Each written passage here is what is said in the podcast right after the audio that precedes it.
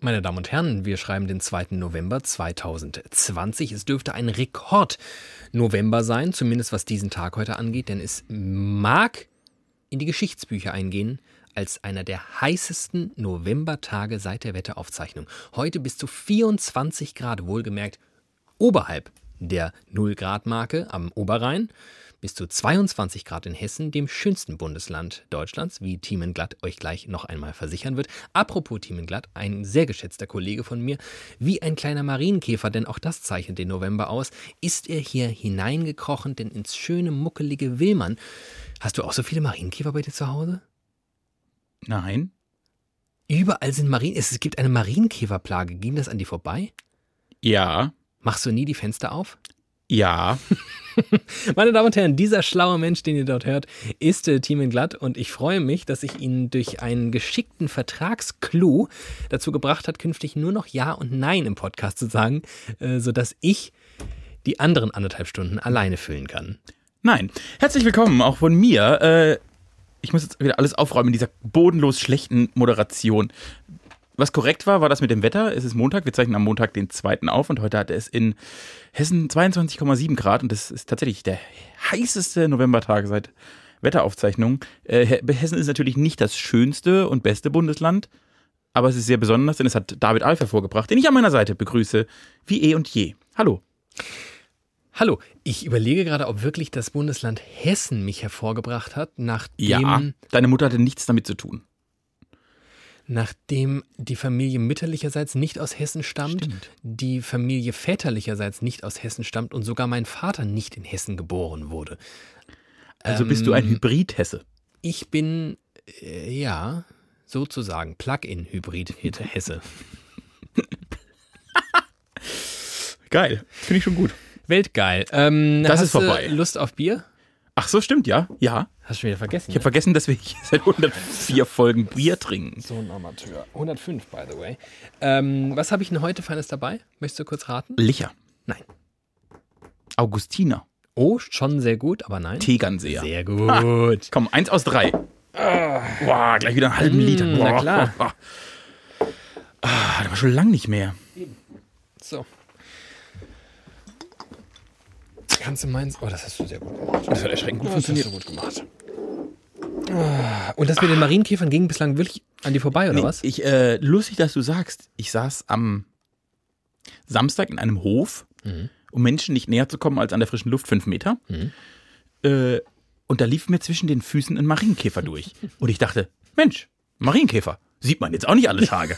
Offensichtlich doch. Wenn man an der frischen Luft und äh, draußen ist, das mache ich ja nicht, dann ja. Ja, du machst vieles anders offenbar, denn äh, in der Tat triffst du momentan Marienkäfer eigentlich äh, drinnen an. Marienkäfer Drin? Ja, die kommen jetzt alle rein und deswegen glauben viele Die Leute, haben den Schlüssel, oder? ja richtig, die klingeln freundlich und sagen, wir Hallo. wollen mit ihnen über Gott und die Welt reden und äh, haben so einen kleinen Prospekt dabei. Der Marienkäferturm. Genau. ist Ach so, gut. Prost erstmal. Prost, ja, aber ich finde den Gedanken gut. Lern immer, wie, die Marien, wie kommen die Marienkäfer ins Haus? Ich weiß nicht, wie sie reinkommen, aber sie kommen rein und dann sind sie in Scharen bei einem zu Hause und hängen da rum. Super nervig. Auf der machen Couch, dreckig, gucken genau, Netflix. gucken die ganze Zeit dein Abo leer. ähm, nein, in der Tat gibt es äh, irgendwie, irgendwas ist mit den Marienkäfern dieses Jahr. Das ist denen draußen zu kalt, wobei heute, vielleicht gehen sie heute alle wieder raus. Ich komme jedenfalls gerade, deswegen kam ich überhaupt darauf, ich komme gerade aus einem im weitesten Sinne Büro Was? und es war voller Marienkäfer. Echt? Ja. Ich habe ja eine historische Beziehung zu Marienkäfern.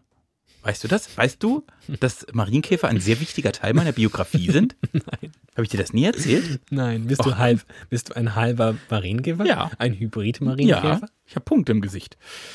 Äh, Nein. Apropos Punkte, hast du meinen riesigen Pickel gesehen, den ich heute mitgebracht habe? der auf der Stirn? Ich habe einen halben Kilo mehr heute zu tragen, weil ich, Ich glaube, der ist der Marienkäfer unter die, die Schädeldecke. ich glaube, ich muss dem langsam einen Namen geben. Der ist so riesig. Ich hatte lange nicht mehr so einen riesigen Pickel. Lass mich meine Marienkäfergeschichte Oh, zu Ende erzählen. Nein! Ich war nämlich im Kindergarten in der Marienkäfergruppe. Ach was. So. Ich war in voller Stolz, war ich Marienkäfer von drei bis sechs. Und sag mal, Und aua, du? Und du? Das ist ja mal eine spannende Frage. In welcher Gruppe warst du? ich war in einer Crazy-Gruppe. Zwerge. Nein, crazy, crazy, crazy. Eisbären. Ich war in einer, es lässt sich schlecht artikulieren. Es, ist, es geht nicht so leicht von der Zunge wie so eine Marienkäfergruppe oder eine Froschgruppe. Ich war in der Räuber-Hotzenplotz-Gruppe. Aber Für das Kinder war schon Sprach- relativ cool. Das war relativ cool. Also wir fanden uns schon relativ cool. Es Aber gab das- auch die Piraten. Das konntet ihr doch alle nicht Nee, aussprechen. die Mäusepiraten, sowas. Die Mäusepiraten. Stimmt, weil normale Piraten wären ja. Äh, Und die Mäusepiraten okay. hatten eine coole Sache in ihrem Raum. Die hatten so ein, so, ein, so ein Schiff, so ein Piratenschiff aus Holz. Da konnte man unten, war dann so eine kleine Höhle und obendrauf konnte man auch rumspielen. für die Mäuse. Wieso? Und dann gab es noch Indianer. Das ist natürlich ginge 2020 gar nicht mehr. Eine Indianergruppe. ja, aber Indianer finde ich besser als Mäusepiraten, wenn ich ehrlich bin. Mäusepiraten, voll süß. Stell dir mal vor, dein kleines Kind ist ein Mäusepirat. Guck mal, hallo, du kleiner Mäusepirat. Nee, das äh, ist mir zu unrealistisch. Ja, Räuber Hotzenplatz ist viel besser. Ja, den, kann ich, den gab's. Und ähm, Froschgruppe, was gab es für andere Gruppen bei dir noch? Äh, es gab die Marienkäfer neben. Wir waren zwischen den Löwen und den Spatzen. Löwen und Spatzen. Und Ah, ja, unten waren die okay. Schmetterlinge im ersten, im, im, im Erdgeschoss waren die Schmetterlinge. Und was war da noch? Mein Bruder war ein Schmetterling, das weiß ich noch. Ja, ich finde, das passt perfekt. Naja, der glaube ich, der hat als Raupe hat er, da, hat er angefangen. Im Kindergarten war er noch eine Raupe. Vielleicht wurde dann später ein Schmetterling draus. Schöne Grüße, Äh, und dann gab es noch, du was, kleiner Schmetterling. Was gab es denn dann noch? Igel. Igelgruppen gab es. Es gab noch eine Igelgruppe. Igel. Ja, und dann wurden die später mal umgenannt. Jetzt gibt es auch Mäuse und Frösche, aber das hieß früher noch anders. So war das. Wir waren ja sehr tiernah. Wie viele Gruppen es vor allem bei euch gab, das ist ja total strange. Da gibt viele Kinder auf dem Land. Jeder Bauer macht sechs Kinder. Jedes Kind eine eigene Gruppe. Apropos Land, ich habe eine Frage. Ja. Ähm, wir befinden uns ja jetzt ähm, in Tag 1 des sogenannten Lockdown Lights, Ja. äh, der mutmaßlich kein wirklicher Lockdown ist und überhaupt Lockdown Light ein schlimmer Euphemismus der Bildzeitung. Ähm, weswegen ich es einfach der, ich sag mal, Kontaktbeschränkungen der Bundesregierung nenne. Das heißt, ähm, alles, was irgendwie draußen halbwegs Spaß zu mehreren Leuten macht, ist jetzt nicht mehr. Mhm. Alles andere nach wie vor. Muss ich euch jetzt nicht erklären, ihr werdet es mitbekommen haben. Jetzt gibt es viele Gastronomen, die sagen, das ist doof, weil wir haben ja ein tolles Hygienekonzept geschrieben und wir geben uns ganz viel Mühe, haben Investitionen getätigt, getätigt und das ist alles jetzt doof. So, okay, Ja. ist, ist doof. Kriegen jetzt irgendwie, glaube ich, 75 Prozent des Vorjahres November Geldes. Wurde ihnen zumindest versprochen. Mhm. Ja. Das ist schon mal was. Sei es drum. Jedenfalls fühlen sich sehr viele Leute sehr eingeschränkt durch diese neuen Maßnahmen. Und wenn ich meinen Lifestyle so anschaue, ich lebe in Frankfurt, ich habe auch irgendwie immer in einer Großstadt gewohnt, fast, und bin es gewohnt, viel essen zu gehen und so. Und das geht jetzt mutmaßlich irgendwie die nächsten paar Wochen nicht mehr. Und trotzdem so latentes Gefühl, naja, aber so viel anders als vorher ist es jetzt auch nicht. Für mich jetzt so als Konsumenten. Und dann habe ich vorhin mal Statista aufgerufen. Weil ich mir dachte, also erfahrungsgemäß bin ich jetzt nicht so ein ganz gutes Abbild, keine Blaupause der deutschen Gesellschaft. Ja. Und ich wollte mal sehen, wie gehen die Deutschen, wie geht der Deutsche essen? Stellt sich raus, gerade mal ein Drittel aller Deutschen gehen überhaupt mehrfach im Monat essen. Zwei Drittel gehen gar nicht oder maximal einmal im Monat essen. Ja, so einmal im Monat. Das finde ich. So. Und jetzt frage ich mich, wahrscheinlich gibt es geringfügig anderes gastronomisches Angebot, da wo du herkommst, einfach weniger. Folglich habe ich geschlussfolgert, vielleicht geht man da auch seltener essen. So einmal im Monat ist ein ganz guter. Ja, und dann frage ich mich, merkt ihr, also du als Plittersdorfer, als gemeiner Plittersdorfer, Mhm. kommt das irgendwie an, dass es jetzt einen Lockdown Light gibt oder ist es einfach scheißegal?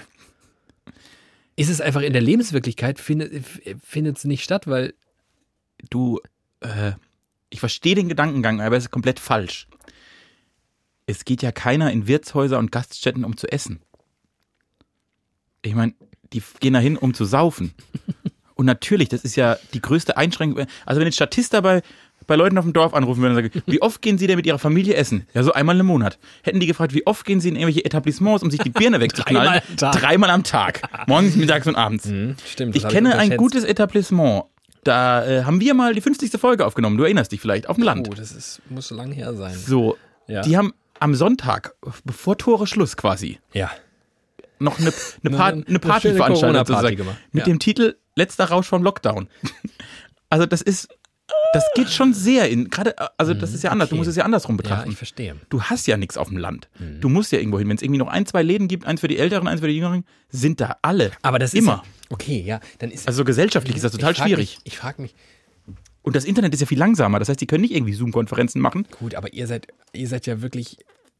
Ihr, ja, vielleicht seid ihr auch keine Blaupause der deutschen Gesellschaft. Doch, der deutschen Landbevölkerung. Ist da nicht, da ist doch jetzt Landflucht, die sind, die jungen Leute sind alle weg, die Alten hängen rum, Und die saufen ja auch. haben nichts mehr, die saufen bei sich zu Hause. Also mit anderen Worten, es trifft euch fast noch härter. Das würde ich nämlich sagen. Und dass dann äh, Gastronomen auf dem Land jammern, verstehe ich auch schon irgendwie. Und dass die Leute dort jammern, verstehe ich auch, weil das wirklich, äh, das ist nicht irgendwie, wir gehen ins Essen, wir gehen dann zwei Stunden dorthin, nehmen geiles Essen, Vorspeise, Hauptspeise, gehen nach Hause und haben einen schönen Abend gehabt, sondern es ist mehr so, ich bin Teil einer Gemeinschaft. Und dass das Leuten fehlen kann, kann ich intellektuell nachvollziehen. Aber auch nur intellektuell. Ich glaube, mein Leben wird sich durch diesen, die nächsten vier Wochen in keinster Weise ändern. Wie geht's dir denn so? Du hast ja im ersten Lockdown, äh, bist du ja völlig aufgeblüht. Du Ja. warst ja, warst ja der Team super. glatt, auf den wir eigentlich alle 30 Jahre gewartet haben. Voll Lebensfreude. Ja, also du warst ja nicht wiederzuerkennen. Und jetzt ist das Ganze ja ein bisschen her. Du konntest dich an all die Scheiße gewöhnen. Jetzt geht das gerade irgendwie gefühlt wieder los. Also, ehrlich, ich glaube tatsächlich, es ändert sich, für mich ändert sich nichts. Nichts. Durch, Also, durch den Tag heute oder durch das, was jetzt die, die nächsten vier? Wochen werden, Okay. mein, also das ist, klar, ich werde jetzt vielleicht einmal die Woche nach dem Podcast mit dir was essen gegangen oder irgendwie einmal noch irgendwie irgendwo hin. Ich habe übrigens wirklich vorhin ganz naiv überlegt, ob wir danach noch was essen. Ja, hätte ich gemacht, aber Ja. jetzt halt nicht. Ja. Äh, so, sowas, das, oder mal am Wochenende noch ins Kino oder so. Aber das wäre in vier Wochen wahrscheinlich auch einmal, dass mir jetzt durch die Lappen geht. Aber so, äh, also für mich sind diese Einschränku- Einschränkungen mehr als erträglich. Ich muss es auch äh, leider gestehen. Also für mich persönlich ist das jetzt alles. Aber ich wohne natürlich auch, oder du auch, in einem ähm, Gebiet, das schon seit einigen Wochen Risikogebiet ist. Ich habe zum Und ich Beispiel, glaube, für all jene, die es bislang nicht waren, ist es jetzt viel krasser. ich habe zum Beispiel mit meinem Bruder geredet am Wochenende, der noch auf dem Land lebt. Mhm. Und habe ich gesagt, weißt du, für mich ist das kein Problem. Ich muss nicht ins Essen gehen. Ich könnte theoretisch in Frankfurt jetzt vier Wochen jeden Abend Essen bestellen und hätte jeden Abend was anderes. Easy finde ich 30 verschiedene Restaurants, die mich beliefern. Ja. Das hältst du auf dem Land, hast du vielleicht die Auswahl zwischen dreien. Und dann wird so am vierten Tag wird's scheiße. Also das ist so, ich, die, durch die Infrastruktur, die unser Leben bestimmt, ist das überhaupt kein Stress gerade. Aber dass das andere Menschen anders trifft, kann ich komplett nachvollziehen. Dass das irgendwie Gastronomen anders trifft, verstehe ich. Dass Künstler langsam wirklich durchdrehen, kann ich gut nachvollziehen. Wir sind halt, wir sind halt äh, privilegierte Sauschweine. Das Sau, sind wir wohl. Sauschweine. Sauschweine. So. Aber das ist mir ja, ehrlicherweise, ich glaube, wir sollten nicht so deep werden. Nee? Okay. Ich glaube, wir haben den Job, wir müssen die nächsten vier Wochen Hofnarren sein für die Menschen, die es wirklich getroffen hat, weil es uns ja gut geht. Verstehst du? Ich, Ist das das Prinzip des Hofnarren? Dass, der dass es dem Hofnarren richtig Ja. geil geht und der für die armen Gebeutelten da draußen richtig Entertainment sorgt? Für glaube, die armen gebeutelten Könige da es ist doch draußen. eigentlich genau andersrum. Der Hofnarr ist doch eigentlich der Oberlump, Der der irgendwie au- aus dem Graben gezogen wird und dem gesagt, los, sei lustig, tanz für uns, du Schwein. Das ist doch eigentlich das, das so, so war jedenfalls mein Selbstbild bislang. Der Hofner ist bekanntlich der klügste Mensch bei Hofe. Ja, Allein deshalb sehe ich mich schon in der Rolle. Unangenehm. Ja. Für dich, für mich. Ich bin ja sehr klug. äh, nein, äh, aber so ein Ja bisschen. gut, dann mach doch mal, mach jetzt mal Heavy Entertainment los. Ich bin gespannt. Ich brauch's auch. Ich bin, ähm, Bis heute irgendwie so bist du. ja, ich bin im, ich hab, ich, ich, ich bin gestresst. Ich sag's, wie es ist. Was gestresst. Arbeit oder was? Ja. Nee. Ich habe gerade, ich bin, ich bin am Projekte pitchen. Ich habe, ich habe vier, ich habe vier parallele Workflows am, am, am floaten. In der Agentur wird gehasselt. Ich fange jetzt schon an, ich fange jetzt schon an mit so äh, Mindmap-Tools, wo man so Cloud-basiert zu mehreren Post-its rumpimmelt. Jamboards und sich, und so. Ja, in meinem Fall ist es äh, Hashtag Werbung, Werbung, Werbung, Miro. Habe ich auch schon wieder, ja. Ja, und ich frage mich ehrlicherweise, why? Aber gut, machen wir. Sieht irgendwie anders aus. aus, genau. Aber, ja. Ähm, Aber- aber, an dem Punkt bin ich und ehrlicherweise, das ähm, belastet mich ein wenig. Ich, ich, das ist auf jeden Fall was, was ähm, mir langsam auf den Sack geht. Ähm, arbeiten auf räumlicher Distanz. Das verstehe ich. So gut das bei der meisten Arbeit, die ich so tue, geht. Also das muss man mal sagen. Ich sitze halt irgendwie nicht an einem Fließband und habe Dinge in der Hand, sondern nicht, die meisten Dinge passieren in meinem Kopf. Ob ich das jetzt dir mit einem Abstand von drei Metern aus erzähle oder via whatsoever, Skype, Teams, äh, FaceTime, ist am Ende eigentlich Wurst, aber auch irgendwie nicht. Es geht mir langsam auf den Sack, dass ich die alle nicht sehe. Ich glaube, dass bei einer Form der Kreativarbeit räumliche Nähe nicht immer, aber sehr oft einen Vorteil haben kann. Weil man, weil Dinge aus, aus Vibes heraus entstehen und wenn man die spürt, ist das besser. Also aus Erfahrung heraus, ich stehe kurz davor, ich muss morgen, wie du weißt, das werde ich jetzt hier aber nicht näher ausführen, was auch unglaublich langweilig ist. Ich werde morgen ein kleines filmisches ähm, Meisterwerk. Danke. Das hast du jetzt gesagt. Ich werde, und das kann ich jetzt einfach so zitieren, ein filmisches Meisterwerk morgen ähm, realisieren. So nennt man das ja, glaube ich, als, als Kreativschaffender. Ich werde das realisieren. Und ich habe mit dem Kameramann, übrigens einer der besten Kameramänner Der Welt. mindestens, Der Michael Ballhaus Rhein-Mainz. Rheins-Mainz. Rheins-Mainz. Ich habe mit dem schon ein paar Mal zusammengearbeitet. Wir haben schon ein paar Mal Meisterwerke geschaffen. Kann man sagen. Und ich weiß, wie normalerweise Kreativprozesse zwischen uns beiden ablaufen. Und es geht eigentlich so ganz gut von der Hand.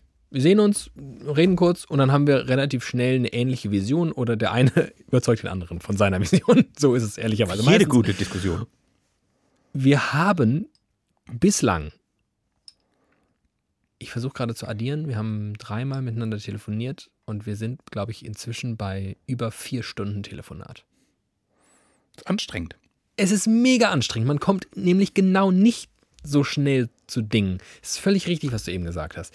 Es, es braucht den körperlichen Austausch. Ich glaube, ich brauche das auch, Leute Ich muss es fühlen auch. anzufassen, während ich ihnen meine Ideen einprügel. Aber das ist schon auffällig in so Brainstorming-Runden oder so oder in, in Themendiskussionen. Da liegt ein Druck in der Luft und der verändert sich. Also die Anspannung wird größer und man spürt richtig, wenn irgendwie ein Knoten platzt, weil irgendwann eine gute Idee hat und der andere drauf anspringt und dann was äh, sich entwickelt. Und das Ja, hast und du da, und da kann digital, man ist bei das Teams unmöglich. kann man, musst du dann eine Hand heben, weißt du, so eine virtuelle Hand. und dann ist auch der Drive wieder raus, weil jemand anderes noch darüber Genau. redet. Äh, Moment, ich hatte mein Mikrofon aus, äh, meine Kamera geht auch nicht. Hilfe, Hilfe, Hilfe. fragen, treffen wir uns eigentlich morgen oder übermorgen? Ja, und das ist äh, Tod, Todgift Ja. für Kreativität. Du, aber dann lass doch diese ganze Vollscheiße Lass mal über richtige Themen reden. ausklammern und mal über richtige Themen äh, reden. Thema Nummer eins kommt jetzt von Teamen. Ich habe ich hab mich ge- gefragt, hast du dir was vorgenommen für die nächsten vier Wochen? Also hast du dir irgendwas, hast du irgendwas aus dem, aus dem Schrank rausgeholt, wo du dachtest, Mensch, das wollte ich schon immer mal machen. Das mache ich jetzt, wenn ich nicht mehr ins Essen, Saufen und was weiß ich was machen gehen kann. Nee, weil irgendwie meine, jetzt sind wir doch wieder genau da, wo wir eben aufgehört haben, wir, ähm, weil meine Lebenswirklichkeit momentan nicht mehr dieses, dieses latent Gelähmte ist und dieses latent äh, gefühlt ein bisschen mehr Zeit. Die Welt dreht sich ein bisschen langsamer, so wie es im März, April war, wo man dann angefangen hat, wie bekloppt zu kochen Oh ja. und ich wie bekloppt Sport zu machen, sondern ähm, irgendwie, äh, wie bei dir auch, ändert sich in meinem Leben momentan nicht viel und mein Leben momentan besteht zu sehr vielen Prozentpunkten aus Arbeit, leider. Und wenn ich mir was vorgenommen habe, und das schaffe ich aber erst ab Januar, äh, weniger zu arbeiten. Ja, aber das ansonsten nie, original wirklich gar nicht, gar keine Projekte, weil, Okay. weil keine Zeit. Du? Nee. Oh, cool. Ich dachte nur, vielleicht können wir einen Ratgeber. Aber ich habe, dann lass uns über ein anderes Thema reden, was ich lustig und fies finde. Oh, das finde ich immer gut. Äh, es ist ja jetzt zu Ende. Oh, gut, dass du sagst. Da, ich habe ja, äh, Speicherst dir, jetzt machen wir erst meins. abgespeichert. Es ist ja jetzt so Ende Oktober, Anfang November. Erinnerst du dich, was du vor ein paar Jahren immer Ende, an, Ende Oktober, Anfang November gemacht hast? Ende Oktober, Also im Oktober. Anfang November. Ging da das Semester los? Da ging das Semester los. ja. Äh, und jetzt haben wir quasi einen auf den Markt geschmissenen Studenten- und Studentinnenjahrgang, Der nirgendwo Fuß fasst. der, der einfach zu Hause in seinen Wohnzimmern Ja. sitzt und miteinander so tut, als würden sie studieren. Und ach ich, hab- so, ach so, du meinst äh, nach wie vor Studierende. ich meine, also quasi jetzt die welche, die anfangen zu studieren. Ja. Ich kenne nämlich Menschen in meinem Umfeld, die gerade anfangen zu studieren. Mhm. Schöne Grüße. Und dann erzählen die so, wie sie jetzt quasi in Teams-Konferenzen sitzen und durch Deutschland skypen und einer sitzt halt, was weiß ich wo, obwohl sie in der gleichen Uni angeschrieben sind, eingeschrieben sind. Und, äh, und dann habe ich gedacht, vielleicht erzählen wir denen einfach mal, was sie alles verpassen. Oh Gott, das wäre. Du willst doch, wolltest doch eben noch der Hofner sein, der den Leuten gute Laune bereitet. Ja, aber stell dir mal das vor- ist ja mega der Down. So eine Einführungswoche. Allein die Gott, Kneipentouren nein, einer das Einführungswoche. das ist- Und auch was für Oh. Gestalten man da trifft. Das Geile ist ja halt diesen Einführungswochen, da siehst du ja Leute, die wirst du nie wieder im Studium sehen, weil sie völlig bescheuert und geisteskrank sind und du merkst es nach dreieinhalb Sekunden. Lustig, bei mir war es ganz anders. Bei mir wurden das alle meine besten Freunde. Das sagt viel über dich. ja, vielleicht. Ah, die Phänomenologie des Uni-Beginns finde ich ja großartig. Und das werden die nie haben, weil bis die quasi im dritten Semester und dann kennen die schon die Hälfte über irgendwelche Es wäre Teams-Konferenzen. schon klug, wenn die das nachholen würden. Und ich glaube, ehrlich gesagt, das wird schon nachgeholt. Ab dem Moment, wo das wieder möglich sein wird, dass die vor Ort sein können, werden auch vor Ort Veranstaltungen wie diese nachgeholt. Bin ich fest von überzeugt. Und wenn das nicht der Fall ist, organisiert es selbst, weil das dürft ihr auf gar keinen Fall verpassen. Ich Also weiß auch, in Mainz, als ich, äh, da gibt es immer, also dieses Jahr vermutlich nicht, aber sonst, eine Semesteröffnungsfete, SÖF genannt. Oh ja. Und da ist quasi der ganze Campus eine Party. Ja. Und wenn du das, gerade als Erstsemester, du kommst dorthin, bist drei Wochen da und eh sowieso von allem überfordert und läufst einfach durch ein, ein Dorf sozusagen, das nur feiert und alle sind jung, hübsch und hören gute Musik. Ja. Äh, und sind völlig besoffen und der Alkohol kostet kein Geld. Das ist ja, ich, das hat mich ja, das macht mich bis heute Und kaputt. bis heute macht dich das auch sehr glücklich. Ja. Und äh, das erzähle ich gern Leuten, was sie da verpassen. Oh, das ist wirklich schade. Es ist, also, das ist übrigens spannend. Äh, Ich weiß nicht, wie viele Millionen Studierende es äh, derzeit in Deutschland gibt, aber die haben ja wirklich gar keine Lobby. Also Nee. nahezu sämtliche Nebenjobs, die Studierende so tun können, fallen momentan weg. Äh, sämtliche Praktika, die sie tun könnten, um sich wirklich aufs Leben vorzubereiten, weil das tut das Studium, Naja. wobei du als studierter Filmwissenschaftler, Ja, hallo, ich bin auf der. Also, wie oft mir dieses Studium schon was gebracht hat, allein in diesem Podcast, dafür hat sich das schon gelohnt. Und wie oft ich günstig ins Kino kam. das können die Gut, auch nicht machen. Dann, ja, dann äh, nehme ich das zurück. Alle Studiengänge außer Filmwissenschaft bereiten, euch, bereiten euch vielleicht nicht so sehr aufs Leben vor. Ähm, wie es vielleicht Praktika tun, auch die fallen momentan weg. Und als du eben angefangen hast zu äh, philosophieren über Studierende, dachte ich kurz an den Jahrgang, der jetzt fertig ist im Studium. Ah, ist auch scheiße. Das ist ja wohl maximal scheiße. Stell dir mal vor, du bist jetzt fertig geworden, du hast deine beschissene Drecks-Bachelor- oder Masterarbeit endlich hingewichst Und vor zwei Jahren hätten sie dich alle noch genommen, weil Fachkräftemangel in diesem Land herrscht und jeder, jeder einen Job und jetzt bekommt. hängt jeder lethargisch in Teams-Konferenzen. In meinem Familienkreis ist jemand, der hat gerade Abi gemacht Ja. und wollte jetzt eigentlich so ein halbes Jahr rumtouren, wie was man halt auch so macht nach dem Abi. Auch das. Und weißt du, was der jetzt stattdessen macht? Der tourt durchs Dorf. Und verteilt die Post. Der, Ach, macht, geil. der, macht, Ja. der macht einen. Studenten, der macht hier einen Hilfsjob bei der Post und verteilt die Briefe im Dorf. Ich, nicht so dumm. Nee, nicht dumm, aber die Relation, weil Corona läuft jetzt irgendwie um 5 Uhr morgens durchs Dorf und verteilt Briefe an deine Nachbarn, statt irgendwie in Thailand am Strand zu liegen und Instagram-Bilder zu machen. Oh Mann, ey. Es ist, Aber auch das ähm, bereitet aufs Leben vor. Vielleicht ist der Corona-Studentenjahrgang der beste aufs Leben vorbereitetste. Ich komme gerade auf eine, auf eine Erkenntnis und habe das Gefühl, dass die vor mir schon jemand anderes Dann was, hatte. dann was ich. Nee, ich wollte gerade sagen, vielleicht ist die Pandemie der Zivildienst für alle. Kam da schon mal jemand drauf? Weißt du, es ist so eine, es ist so eine super nervige Angelegenheit. Es ist natürlich. Ich glaube, da kam schon mal jemand Briefe drauf. aufs austragen ist natürlich beschissener, als in Thailand, in Thailand am Strand zu liegen. Aber die Oma freut sich, dass die Post kommt. Die Oma freut sich, dass so ein adretter junger Mann und ich kenne dich ja noch als da noch als Vierjähriger. naja, mit Und Fahrrad und ein Fähnchen hinten dran. Und am Ende glaube ich, das ist jetzt eine, eine Anmaßung, aber vielleicht ist es ähnlich nachhaltig wie eine Weltreise. Also ich kann jetzt zum Beispiel in meinem Fall sagen, mein Zivildienst war das. Also de, de, von dem zehre ich noch heute, im Guten wie im Schlechten. Aber ich bin sehr froh, dass ich ihn machen musste. Auch wenn ich gekotzt habe, dass ich ihn machen muss. Kann ich ja leider nicht mitreden. Ne? Kannst du nicht mitreden, Bin ich neidisch. weil leider. Ach. Musstest du überhaupt zur Musterung? Ja. Mir wurde an die Eichel gefasst. Das ist in die. In, in die. Warte mal ganz kurz. Bist du sicher, dass du, dass du im Kreiswehrersatzamt warst? Also ich, ich, ich bin da hin und dann ging so so. eine, eine Treppe, so eine, mit so einem Samtteppich ging in den Keller runter, da war ein bisschen dunkel. Und dann saß eine Frau, die hatte so Tröten auf den Maps. Okay, du warst im Kreiswehrersatzamt. Ich war- kurz, ich war kurz irritiert, aber ja, jetzt wo du es beschreibst. Und dann hat die gesagt, komm mal bitte mit hinter den Vorhang, ich möchte mal kurz. Und dann habe ich meine 70 Euro bezahlt und bin gegangen. War das bei dir nicht so? Oberfeldwebel Cheyenne.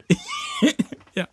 War das bei Ähm, dir anders? Das war anders. Also, wenn mich nicht alles täuscht, ich gehe kurz nochmal in mich. Nein, ich glaube, meine Eichel wurde, also, also wenige Körperteile wurden nicht angefasst, meine Eichel gehörte dazu. Ähm, in der Regel gucken sie den Arsch.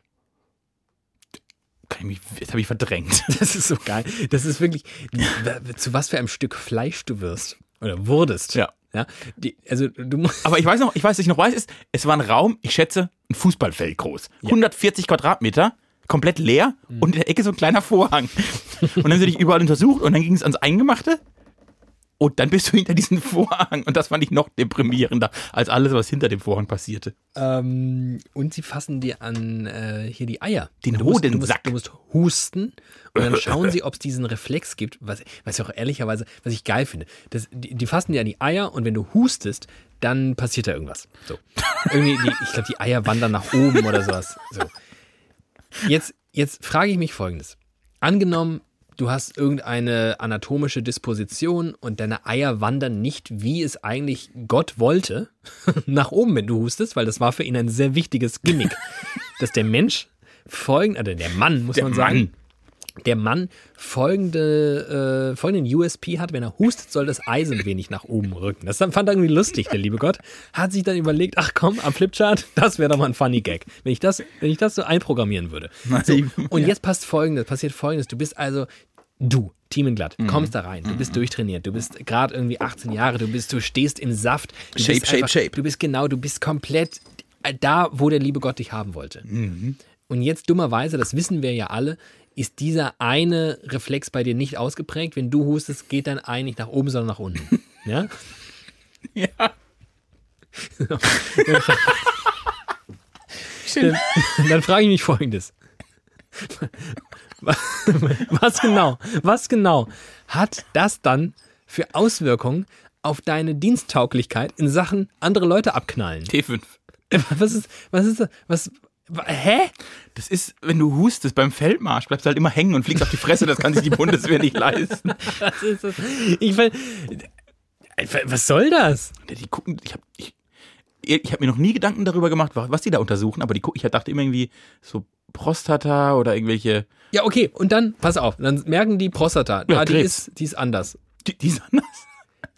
Sie gucken ja auch nicht, die machen ja kein MRT und schauen sich deine Lunge an. Der Machen auch könnte kein- ja genauso. Machen auch kein Blutbild oder so. Warum müssen dir die an die Eier greifen? Damit man bei der Bundeswehr nicht mehr so überrascht ist, wenn es jemand anderes später macht. Das ist die erste Vorbereitung auf das, was folgen wird. Ich, also das würde mich wirklich mal interessieren. Vielleicht weiß das ja jemand von unseren sehr, sehr schlauen Hörerinnen und Hörern. Äh, vielleicht war jemand von euch beim Bund oder hatte da irgendwas zu sagen. Das würde mich, also jetzt mal ehrlich, würde mich wirklich interessieren, was das sollte. Was Auch bitte? dieses in den Arsch reingegucke. Kann Was ich mich wirklich nicht mehr das? dran erinnern. Ohne Scheiß. Hat, haben sie bei mir nicht gemacht. Oder Da wollten sie bei dir. so ein dunkles Kapitel, dass du das einfach. Nee, das hätte ich mir gemerkt. Das bin ich ja, Das hätte ich mir gemerkt. danach fand ich das immer ganz toll, wenn das jemand gemacht hat. Oh Mann, meine Mutter hört diesen Podcast. Das ist nicht schön. Meine auch. Schöne Grüße. Grüße. So, ich habe mein Thema. Wir kamen irgendwie von Ja, das meinem. hast du ja toll gemacht. Dein Thema war wirklich klasse. Haben wir irgendwie in zwei Sekunden drüber gesprochen. ja, und dann wollen wir plötzlich bei den Ärsche gucken. Das ist doch gut. Apropos Ärsche gucken. Komm, mach mal ein Thema raus. Hast du was zur AfD dabei? Weißt du, was mir aufgefallen ist? Und vielleicht kannst du mich korrigieren. Ja, gerne. Auch wenn es richtig ist. Ist aufgefallen, dass So viele Marienkäfer überall sind. Das wollte ich dir mal sagen. es anders als sonst schon sehr, sehr, sehr lange kein funny, gacky, wir nehmen uns gar nicht ernst, im Gegenteil machen uns richtig lustig über alles und uns selbst Song in den Charts mehr gab.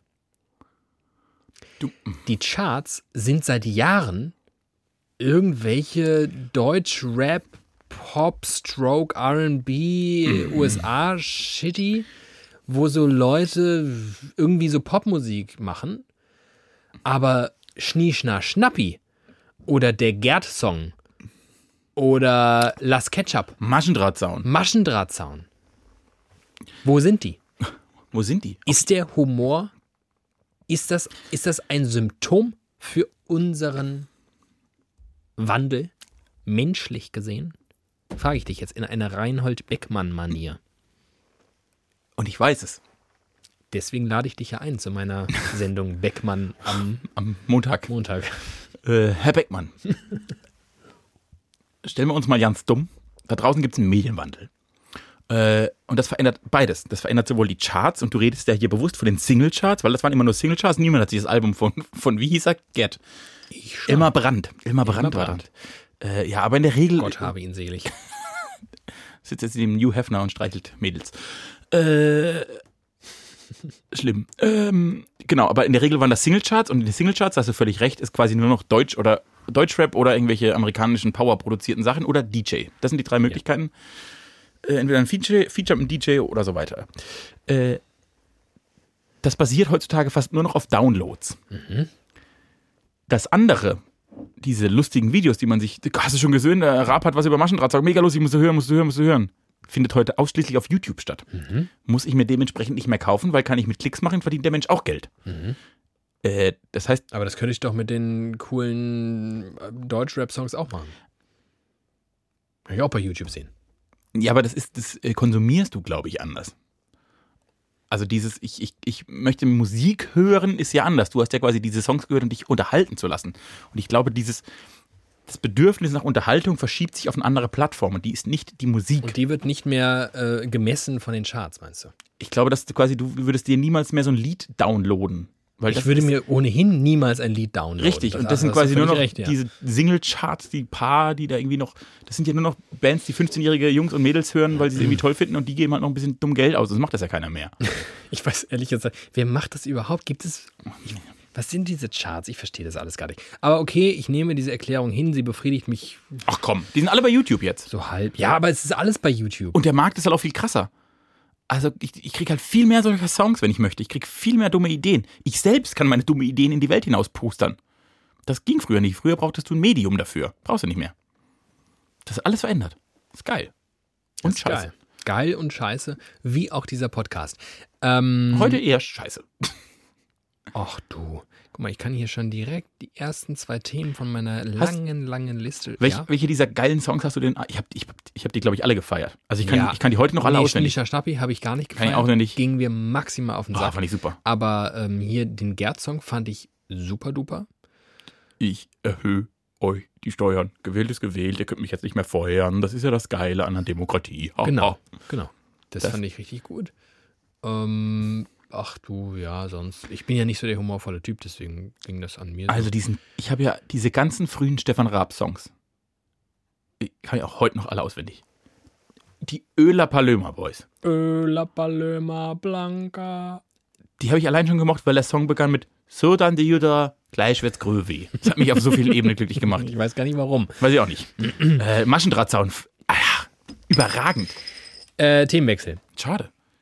Ich möchte von dir wissen, du bist ja nicht nur ein Mann des Volkes, du bist nicht nur ein Mann, der zwischen dem Dorfleben und der Metropole jet-settet wie ein Cowboy auf seiner Kuh.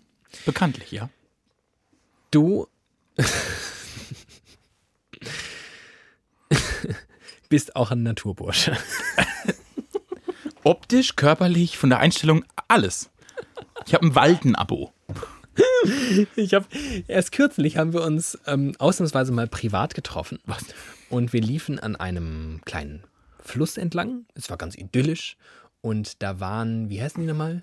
Was waren das, was waren das für Viecher, die wir da gesehen haben?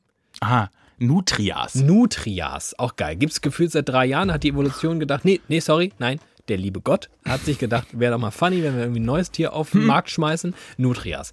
So, und alle um uns herum, wir waren da ja wieder mit allen Frauen, allen Kindern und Männern. Und ähm, alle waren total begeistert. Und es ist einfach faszinierend anzusehen.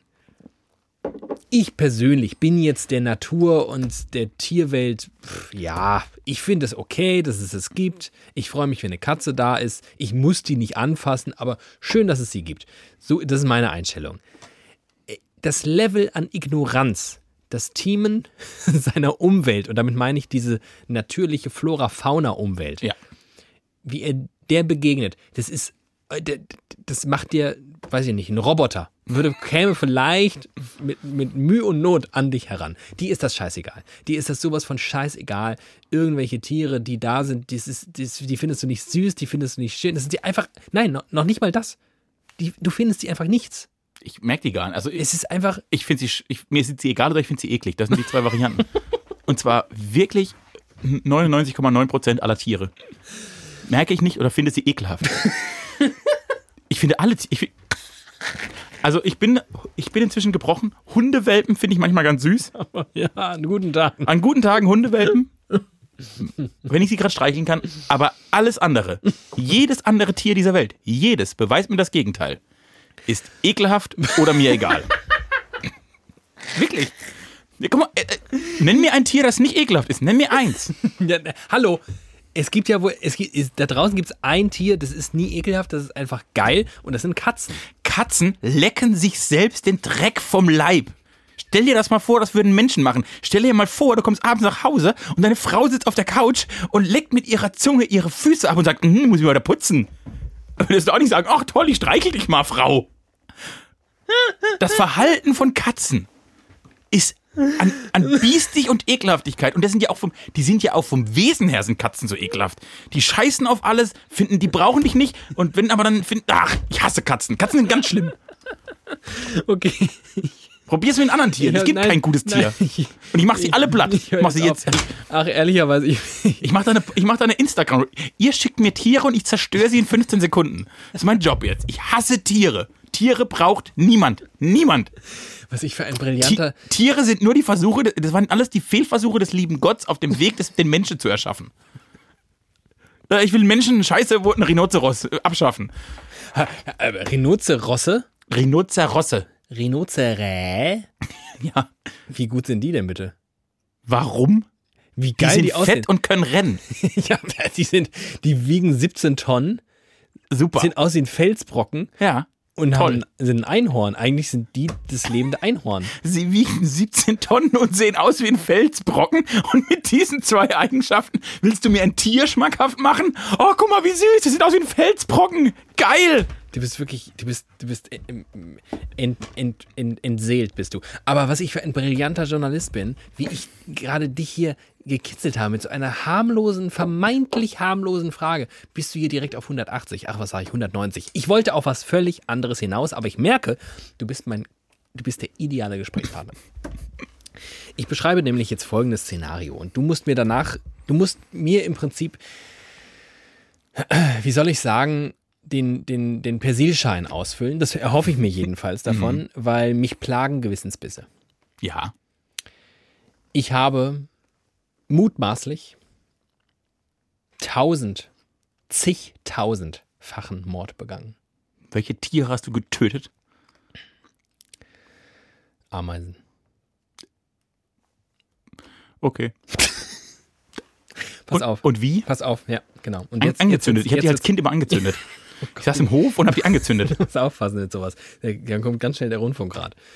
Ähm, Spotify, Spotify Rundfunk. der Spotify Rundfunkrat bei Soundcloud. Ja, ja. Das sind die schlimmsten da. Die sind richtig streng. Nein, also folgendermaßen. Äh, ich war in einem nicht näher zu definierenden Ausland. Da, wo einem so Geckos begegnen. Uah. Ja, die hängen da so an der Wand rum. Die machen übrigens lustige Geräusche. Die machen, weißt du, wie Geckos klingen, wenn die. Nee, das ist das andere. Aber das, also Geckos machen ein Geräusch, wie wenn du auf ähm, so einer Gummimatte kaust. Aha. So ein bisschen. Oh, super nervig, wenn die das nachts machen. Aber sei es drum. Ich finde die ganz, ganz sweet. Irgendwie, die machen nichts. Die fressen Mücken, das finde ich klasse. Ich liebe- Reptilien, ekelhafte Gattung, die es gibt. Ähm, es gab sehr viel äh, Fauna. Fauna, die man jetzt hierzulande nicht so häufig hat. Und deswegen gab es auch viele Insekten. Und es gab, um diese Sekten, Insekten fernzuhalten, in den Steckdosen ganz viele komische Apparillos, die so Wärme und Licht gemacht haben und Duftstoffe, sodass die da reinfliegen und sterben.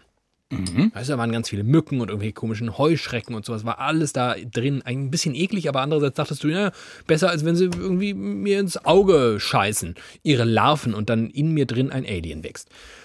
Ähm, und dann habe ich mit Faszination beobachtet, wie ein paar wenige, ich rede hier von so drei, vier Ameisen, äh, im Badezimmer dieser, äh, dieses ähm, Etablissements, in dem ich gelebt habe, in diesen Apparillo reingeklettert sind und diese toten Tiere da rausgeholt haben. Weißt du, die klebten halt da drin so zerstört und dann dachte ich, Ameisen. Ihr seid einfach klüger als alle anderen. Während die anderen dummen Insekten, oh, guck mal, das leuchtet lustig, oh, das riecht gut, äh, tot. Mhm. Sind Ameisen auf die Idee gekommen, hey Ingo, guck mal. Und dann laufen die dahin, holen sich ihren ganzen Snack für die nächsten fünf Tage ab und latschen wieder raus. Und ich guck mir das an und ich denke, so, Ameisen, klasse, super, kriegt die Note 1 minus von mir für diese Leistung. Mhm. Hätte ich da mal früher vielleicht ähm, was gegen getan. Denn am nächsten Tag waren das nicht mehr drei, vier Ameisen, sondern 348.000. Das Badezimmer war voll mit Ameisen. Es war, also die haben leider nicht nur dem Ingo Bescheid gesagt, sondern allen Ameisen Südeuropas. Die haben so Glanstrukturen, die Ameisen. Ja, ja, das ist ganz schlimm mit denen. Das ist ähm, völlig im, im, rechtsfreien Raum leben. die, ist alles scheiße. Die, scheißen die, auf, die scheißen auf alles. Ja, Hausfriedensbruch. Scheißen die drauf. Haben nicht mal geklingelt. Egal. So, also es war wirklich in einem Ausland, die waren überall. Ich, das war ein Badezimmer, wenn ich meinen Kulturbeutel aufgemacht habe. Ameisen. Alles voll. Zahnpasta, alles, alles Ameisen. Alles, alles Duschgel, voll. Ameisen. Also hast du, weil du klug bist, dein Deodorant genommen und ein Feuerzeug und hast sie alle abgeflammt. Nein, nein, nein, nein, nein, es wird viel perfider. Ich habe dem Vermieter dieses Etablissements eine kleine Nachricht zukommen lassen und dachte, hier, du bist doch mit Sicherheit bewandert, bewanderter als ich, weil ich weiß nicht, ich kann jetzt die Ameisen da töten, aber es werden nicht alle Ameisen sein. Es sind unfassbar viele. So, was, was, was, macht man da? Vielleicht gibt es ja auch eine humane Methode. Vielleicht kann man den freundlich sagen, hier wollt ihr nicht den Vertrag unterschreiben, Hausfriedensbruch wäre nicht so gut und so, oh, nicht mein Anwalt, bitte bleibt draußen. So, habe ihn gefragt, was ist denn eure Erfahrung hier mit diesen Ameisen, wie wird man die los? Ja, ähm, ist gar kein Problem. Unter der Spüle in der Küche da findest du so eine Flasche. Und da ist so ein strohhalmartiges Teil vorne dran. Mhm. Mhm. Und dann gehst du raus und guckst an der Hauswand, wo die Ameisen ins Badezimmer hinein gelangen. Meistens kann man das gut erkennen. Stellt sich raus, kann man gut erkennen. So, so eine Ameisenstraße mhm. und die führt dann durch so ein kleines Löchelchen in der Hauswand ins Badezimmer. So, dann folgst du dieser Ameisenstraße. Nicht ins Badezimmer, sondern in die entgegengesetzte Richtung. Bis zum Bau. Bis zum Bau. Meistens, hat er mir schon gesagt, sind es in kleinen Löchern so im, im Weg. Mhm. Schotter. Stimmt. Und dann jagst du da so richtig schön, mal richtig viel von dem Zeug, was du da in der Hand hast. Dann jagst du richtig schön rein. Weil der Vorteil dann ist, du musst nicht jede einzelne Ameise töten, sondern die Ameisen kommen dann aus dem, aus dem Badezimmer, kommen dann raus nach Hause, laufen da rein, weil es riecht auch gut. Und dann sterben sie da. Ach so. So praktisch. Das ist ja voll praktisch. Zu Hause sterben. Würde ich auch gern. Und das habe ich dann gemacht. Ein paar Tage später hatten wir dieselbe Situation in der Küche. Hm, habe ich das nochmal gemacht. Und es ist jetzt ein paar Wochen her. Ich würde mich jetzt nicht als ausgesprochenen Tierfreund bezeichnen, aber irgendwie finde ich es immer noch schlimm. Beschäftigt dich das? Es beschäftigt mich. Aber was, was ich für ein, was ich für ein widerlicher. Ich weiß aber nicht, was ich hätte machen sollen. Das ist die Alternative. Naja. Alter, ich habe einen ganzen, ich habe, glaube ich, wirklich einen ganzen Ameisenbau getötet. Eine ganze, eine, wie heißt das? Ein Staat. Zwei. Staat. Zwei Staaten. Land ausgerottet. Der ja. Ameisen-Hitler. Ja. Super. Ja, merkt man auch. Dein Bart wächst anders als früher. Äh, ach, Pappalapapp. Das ist dir scheißegal ich hatte Hemmungen, das zu erzählen, weil ich weiß, da draußen gibt es Leute, die haben ein Herz, anders als du. Nee, da bin ich, das verstehe ich. Und ich wusste nicht, ob, das, ob man das machen kann, ob man öffentlich darüber reden kann, dass man, dass man sehr, sehr, sehr viele Tiere getötet nee, hat. Nee, das bringt mich zu einem anderen Problem. Wir, wir, wir stilisieren uns hier immer so zu perfekten Menschen hoch. Ja, das ist generell ein Problem in meinem Leben. Und wir wirken einfach so, als hätten wir keine Schwächen Ja. und würden Ja. immer alles richtig machen und uns passiert, wir leben auf der Chat-Seite des Ja, Lebens. ja, genau. äh, und dementsprechend habe ich jetzt für mich in der neuen Staffel, die steht auch für Wahrhaftigkeit. Mhm. Deshalb mache ich hier mal einen drei Minuten Rant über Tiere, was man sich ja normalerweise überhaupt, das ist ja nicht hier. Könnte man niemals. Könnte man in der Öffentlichkeit. Nie, nie in den Mainstream-Medien und deshalb äh, sind wir jetzt hier ein ganz echter Podcast. Und dementsprechend kannst du hier auch, das ist genau der Ort, um mal dazu, dazu zu stehen, dass du auch Schwächen hast oder dass du auch Ameisen tötest, weil es dein Leben nervig macht, wenn sie da wären. Aber ich habe nicht nur ein paar Ameisen getötet. Ich habe, Alter, die haben jahrelang wahrscheinlich. wie viele Ameisen gibt es auf dieser Welt? Schätzungsweise Trilliarden. Tja, der, wenn du so anfängst. Und dann, also niemand merkt das. Und Ameisen sind jetzt auch nicht, es sind ja auch keine Bienen. Dass ich bei Bienen hätte ich ein schlechtes Gewissen. Echt? Ja, die brauchen wir. Ameisen? Das ist ja das Ökosystem. Wenn du das ins Ungleichgewicht stürzt. Ich habe mit Sicherheit. Ameisen sind nicht für ihre Bestäubungstätigkeiten bekannt. Aber für ganz andere. Die holen nämlich die Insekten aus den Apparillos raus. Die putzen, Das wär, die das putzen wär den Bienen Wie hinterher. nervig das Leben wäre, wenn du die Insekten selbst aus diesen Teilen rausholen müsstest. Ach, Danke, Ameise. nee, nee, Ameisen kannst du vergessen. Ich bin mehr so der Ameisenbär-Typ. Alles klar. Äh, mach dir da keine Sorgen. Ich, Das lieb, okay, genau, genau. Das ich wollte ich. finde, ja das ist okay und Mhm, äh, von mir kriegst du eine Absolution, Danke. eine Ameisenabsolution und das ist okay. Ameisenabsolution. Das ist lieb. Danke. Ich habe am Wochenende hatte ich einen Drang. Ab und zu, vielleicht kennst du das, will ich so Flashbacks in mein eigenes Leben machen. Äh, dann gucke ich Filme, die ich früher mal geguckt habe, weil sie was mit mir gemacht haben. Ah. Verstehst du mich wieder in die Situation oder lese ein Buch nochmal ein paar Seiten nach oder Ja. also dieses ich Ja. Kenne ich gar nicht, aber ich weiß, warum du so bist und ich nicht. Weil du ein sentimentaler Typ bist Das und bin ich ich. wirklich gar nicht. außer bei Tieren. Ja. Äh, aber ansonsten bin ich aus Sentiment gebaut. Ja. Äh, und ich habe, weil ich am Samstagnacht, das hat mich gepackt, einen Film angeguckt, den ich vor so zehn Jahren richtig gut fand. Mhm. Und zwar Walk the Line, Äh, Johnny Cash. die Johnny Cash-Biografie. Ja. Mit einem herausragenden Joaquin Phoenix als Johnny Cash und einer herausragenden Reese Witherspoon als June Carter. Ja. Äh, und dann habe ich äh, mich daran erinnert, dass so Künstlerbiografien alle gleich sind. Ist dir schon mal aufgefallen? Alle Künstlerbiografien funktionieren nach dem gleichen Muster. Filmischer Natur. Äh, auch ich, also das, das beruht ja oft auch aus, auf, auf geschriebenen Biografien, Mhm. sowohl über Künstler als auch von den Künstlern selbst. Also zum Beispiel der Johnny Cash-Film äh, beruht auch auf Büchern, die er selbst über, also seine eigene Biografie, Autobiografie sozusagen. Äh, und die haben aber alle, die folgen alle, alle, alle. Und ich habe wirklich viele geguckt, weil ich so ein Biografenschwein bin und auch gerne Künstler wäre. Die folgen alle demselben Muster. Nämlich auf der einen Seite das Schillernde, das Schöne, das Luxuriöse zu zeigen, aber dann zu zeigen, was das eigentlich mit dem Menschen macht. Wie unglaublich schwer das für das Individuum ist, mit diesem ganzen Maß an Popularität und Ruhm klarzukommen. Und in Wahrheit, das wissen viele nicht, ist es auch eine große Last. Kapitel 1. Kindheit. Immer und in jeder Künstlerbiografie in der Kindheit passiert was Schlimmes. Bei jedem. Misshandlung vom Vater, Eltern getrennt, in der Schule verprügelt, gemobbt, äh, schwul ohne es sagen zu dürfen. Bei Johnny Cash springt der Bruder an die Kreissäge. Gut, das ist wirklich ein bisschen dramatisch. Äh, kannst du alle. Anders als schwul sein und es äh, nicht sagen zu dürfen. Äh, Schiller äh, ist bis, bis er 16 ist Bettnässer und kommt Ja. nicht klar. Alle beginnen immer in ihrer Kindheit oder Jugend mit einem Traumata. Und mit dann einem Trauma. Und dann kommt die künstlerische Erweckung Ja. und quasi dadurch das Freischwimmen, weil sie das zu, zu sich selbst finden und dann den Ausdruck für ihr Leid in der Kunst suchen. Alle. Dann kommt der Erfolg Genau. über Nacht und dann, wie du sagst, brechen sie alle zusammen und kommen mit dem Erfolg nicht klar Ja. und werden wieder zu gebrochenen Figuren. Ja. Und dann ist mir klar geworden, dass meine Eltern scheiße sind. Weil sie dich nicht ausreichend haben brechen lassen. Weil meine fucking Jugend nicht, die war einfach zu gut. die war zu gut. Die war zu gut. Und dann habe ich mir überlegt, im zweiten Schritt, hm, was mache ich eigentlich mit meinen Kindern, dass die Künstler werden? Und habe mir dann die lustigsten, vielleicht gehe ich mit denen um wie du mit Ameisen. Habe ich mir so überlegt. Wow. Ähm, ich weiß, was du meinst. Und es ist der Grund, warum ich diesem Genre, glaube ich, im 21. Jahrhundert, genauer gesagt, in den letzten zwei, drei Jahren noch ein paar Chancen gegeben habe und es künftig, glaube ich, nicht mehr tun werde. Ähm, ich nenne jetzt ein paar Beispiele an Filmen, die ich quasi als ähm, Stereotype für, für dieses Genre und für die vergangenen Jahre verstehe und daraus folgernd erkläre ich, warum ich das alles nur noch schlimm finde. Es ging los mit dem Lady Gaga-Film.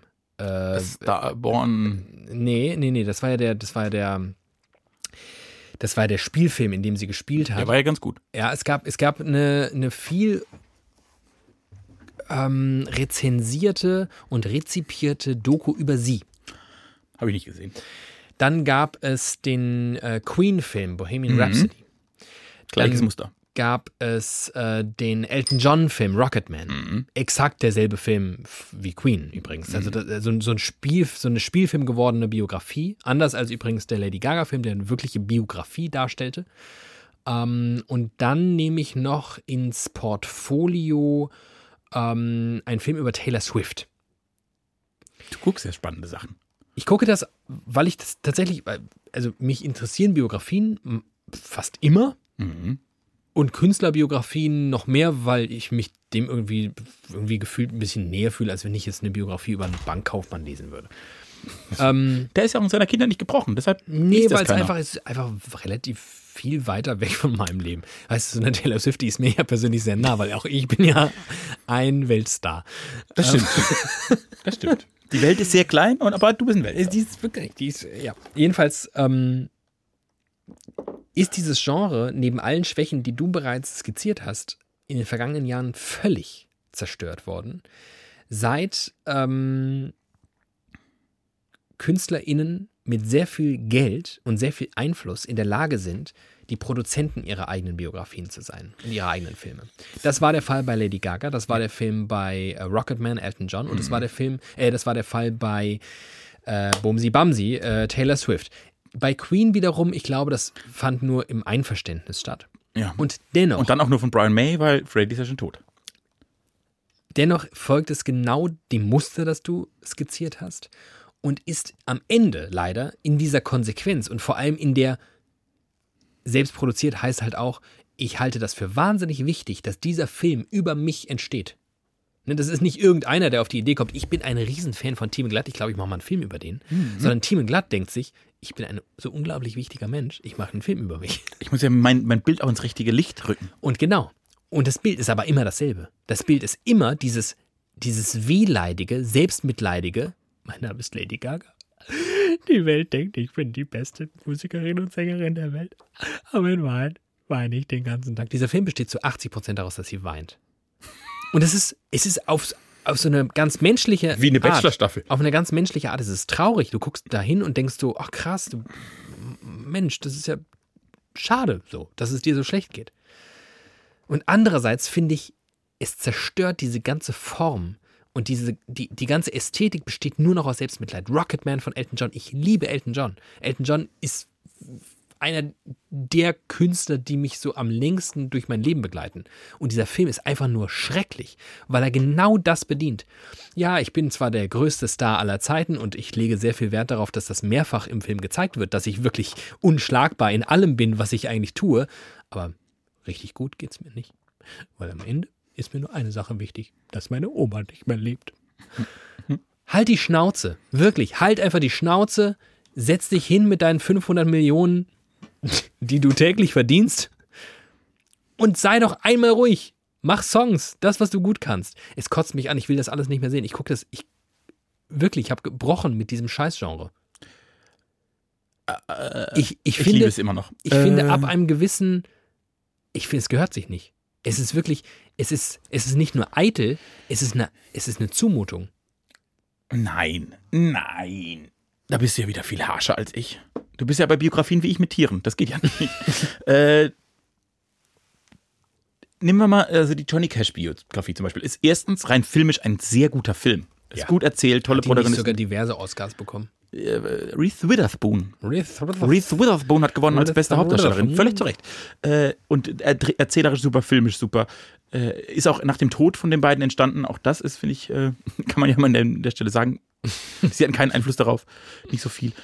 Äh, toller, einfach ein guter Film und eine gute Geschichte. Und das stimmt ja leider, also was heißt, stimmt leider oft, das stimmt einfach oft. Viele Künstlerleben sind einfach Leben, die spannender zu erzählen sind als die eines normalen Bankkaufmanns. Kaufmanns. Der Genitiv, ne? Bankkaufmanns. Nervt. So, und dann steckt da eine Geschichte dahinter. Und ich muss auch andersrum sagen, ganz, ganz viele Filme, die ich liebe, sind biografisch erzählt. Mein Lieblingsfilm, Hier, der Gump Forest. Der Gump Forest, ist eine Biografie. Äh, auch als Kind gebrochen, dann irgendwie zum Helden er, Nichts erweckt. hat den gebrochen. Ja, aber als Kind eine schwierige Kindheit, der ist ja quasi, der, der spielt ja. Ja. mit allen Genres an dieser Ja. Stelle. Total klug. Falls mal, ich habe da mal eine Sehr, Arbeit sehr zugeschrieben. klug. Sehr. Äh, so, und deshalb ist das einfach auch gut erzählt. Das sind gut erzählte Filme und das Mhm. macht sie nicht schlecht. Es ist immer dann schwierig, wenn man es quasi so, wenn so pseudomäßig stilisiert wird. Aber dann kann man sich auch einfach Dokus angucken, wenn man das nicht so mag. Zum Beispiel die Avicii-Doku war Weltklasse. Die war zum Beispiel Weltklasse. Und der, da ging es ehrlicherweise auch nur darum, dass jemand da sitzt und an seinem Ruhm zerbricht. Aber, Aber- halt nicht selbst inszeniert. Richtig, inszenatorisch. exakt. Und das ist nämlich genau der Unterschied. Die, das ist ein sehr gutes Beispiel ähm, für eine gute Variante dieses misslungenen, missratenen Genres. Aber Übrigens, das eine Spielfilm, das andere Doku. Darf man nicht zusammenwerfen. ja, die Lady Gaga-Doku ist eine Doku und die Taylor Swift-Doku ist auch eine Doku. Ja. Ähm, aber selbst produziert und einfach, ähm, einfach, einfach eklig. Einfach inszeniert und äh, ich, ich, wenn ich, ab dem Moment, wo 99 Prozent der Erdbevölkerung deutlich, deutlich ärmer und auch ansonsten mit weniger Ressourcen ausgestattet ist, hat man in gewissen Belangen die Fresse zu halten. Glaube ich, glaube ich wirklich fest dran. Ähm, und äh, übrigens ein anderer sehr, sehr, sehr, sehr guter Film, der in seiner Machart ein guter Film gewesen wäre, mutmaßlich selbst wenn man dich begleitet hätte, ist Nobody Someday aus dem Jahr 2001 oder 2. Am Höhepunkt des persönlichen Niedergangs, aber karrieristischen Aufstiegs von Robbie Williams. Nobody Someday. Unglaublich gute Dokumentation über eine Tournee, die er gemacht hat. Äh, folgt natürlich exakt demselben Modus. Narrativ, ja. ja. Menschen, die zu viel Ruhm und Reichtum äh, verspüren, gehen daran kaputt. Das ist eine relativ, das ist eine Faust, Faustregel. Hat sich auch der liebe Gott damals ausgedacht. Das wäre lustig, wenn die Leute, die von all dem, was sich alle wünschen, am meisten haben, dass die daran kaputt gehen. Das wäre doch funny. Das wäre toll. Äh, es sind immer dieselben fünf Erzählmuster und die gibt es seit immer. Die gab es schon in der Bibel. Die Geschichte, jede Künstlerbiografie ist die Geschichte des Icarus. Jeder Liebesfilm ist die Geschichte von Romeo und Julia. Äh, also die, ne, es gibt fünf Geschichten und auch alle anderen sind davon abzuleiten. Alle. Was ist widerlicher? Widerlicher. Ne, widerlicher das Genre gebrochen. Wir sind quasi was ganz Besonderes. Ich wollte gerade sagen. Das, da wäre ich nämlich jetzt sehr gespannt gewesen. Wir erzählen ja aber auch nicht nach dem gleichen Muster. Das, das muss man allerdings so sagen. Wir jetzt nicht Also Folge 105 und 104. völlig Also ich diametral. Ja. Oh, Total. 104 war ganz gut. Ja, das waren noch Zeiten. Mensch, da waren wir so angestrengt. Gut, dann machen wir das nächste Mal, machen, machen wir wieder eine, wenn wir auch Nächste wieder, was- wieder eine gute Folge, meinst du? Ja, das ist doch okay, oder? Wenn wir so abwechselnd. Ja. Auch die hatte heute gute Momente. Ja. Ja. Wir sind schleppend reingekommen. Schleppend reingekommen. Dann waren wir bei der Musterung. Das fand ich, die Musterung fand, die fand ich ganz okay. Ja. Dann ging so es kurz um Tiere. Ja. da kann sich du- jetzt jeder das denken, was er möchte. Ich habe meine Meinung dazu. Ich habe da meine Meinung. Äh, oder ging es noch ein bisschen um Künstlerfilme und Studenten. Aber wieder alles abgefrühstückt heute. Eigentlich haben wir alles abgefrühstückt, was man abfrühstücken kann. Und das am Abend eines Tages. Was wolltest du jetzt noch? ich wollte noch einen, hinten raus noch einen so einen kleinen Rausschmeißer machen. Du machst doch mal einen Rausschmeißen. Aber da brauche ich dich dazu. Ach so, okay. Sonst hätte ich mich schon mal verabschiedet, hätte schon mal zusammengepackt. Nee, ich möchte mal kurz äh, gucken, ob wir Hellseher sind.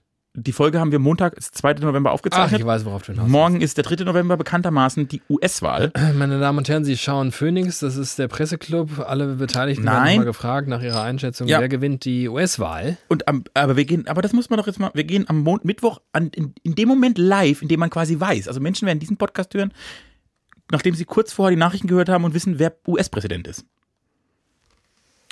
Also du wachst, stell dir das auf, Mittwochmorgen, du wachst auf, guckst auf dein Handy, Wecker klingelt, denkst, ach scheiße, 200 Einmeldungen, XY gewonnen. Ja. Danach äh, machst du dein Handy an und hörst wieder Lichert. Das sind meine zwei ersten Schritte, jeden Morgen. Ich höre die anderen Folgen immer nach. Und mehrfach. auch. Mehrfach, klar. Und äh, äh, was möchten wir sagen? Möchten wir jetzt, müssen wir jetzt Trost versprühen, weil Joe Biden gewonnen hat? Äh, nee. Wie, was geben wir den Leuten mit in der neuen Welt? Und ich glaube, egal wie das Ergebnis ausgeht, es wird was mit der Welt machen.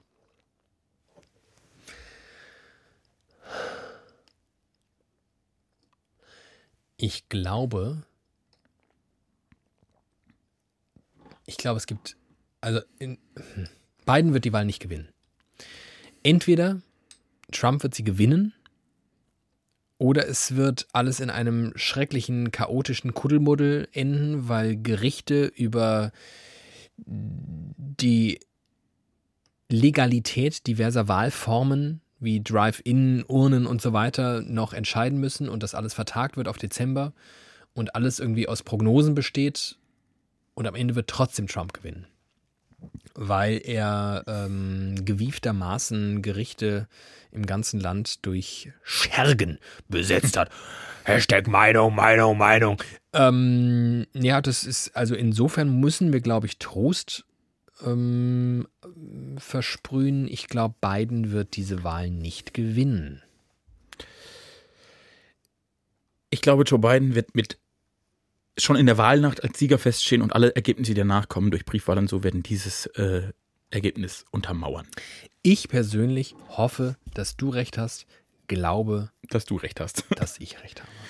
Äh, schreibt uns. Wenn ihr es wisst, wer gewonnen hat, schreibt uns weil doch einfach wir mal. Wir kriegen es nicht mit, weil wisst, was, was ihr nicht wisst, wir schlafen immer zwischen den, zwischen den Widerlicher-Folgen, schlafen wir dann immer sechs Tage durch. Und dann machen wir auf und dann kommt schon die nächste Folge. Ähm, das wäre uns sehr wichtig. Auch sonst ist uns wichtig, dass ihr uns weiterhin die Stange haltet, weil sonst haben wir nicht viel, woran wir uns wiederum aufhalten können. Ähm, Seit der Musterung wurde ich nicht mehr so berührt wie von euren Nachrichten. Ich wollte gerade sagen, ich würde dir jetzt ganz gerne auf meinen Arsch schauen. Und ähm, wenn wir das fertig haben, gehen wir nicht gemeinsam essen, weil ist nicht. Ist Lockdown light. Ist nicht, ist nicht, weißt du, ist nicht. Wie ist, ist. Oh Gott. Entschuldigung für 105. 104 war ganz gut. Vielleicht wird 106 wieder super. Ich bin mehr so der Typ für die gerade Zahlen. Macht's gut. Ciao. Ciao.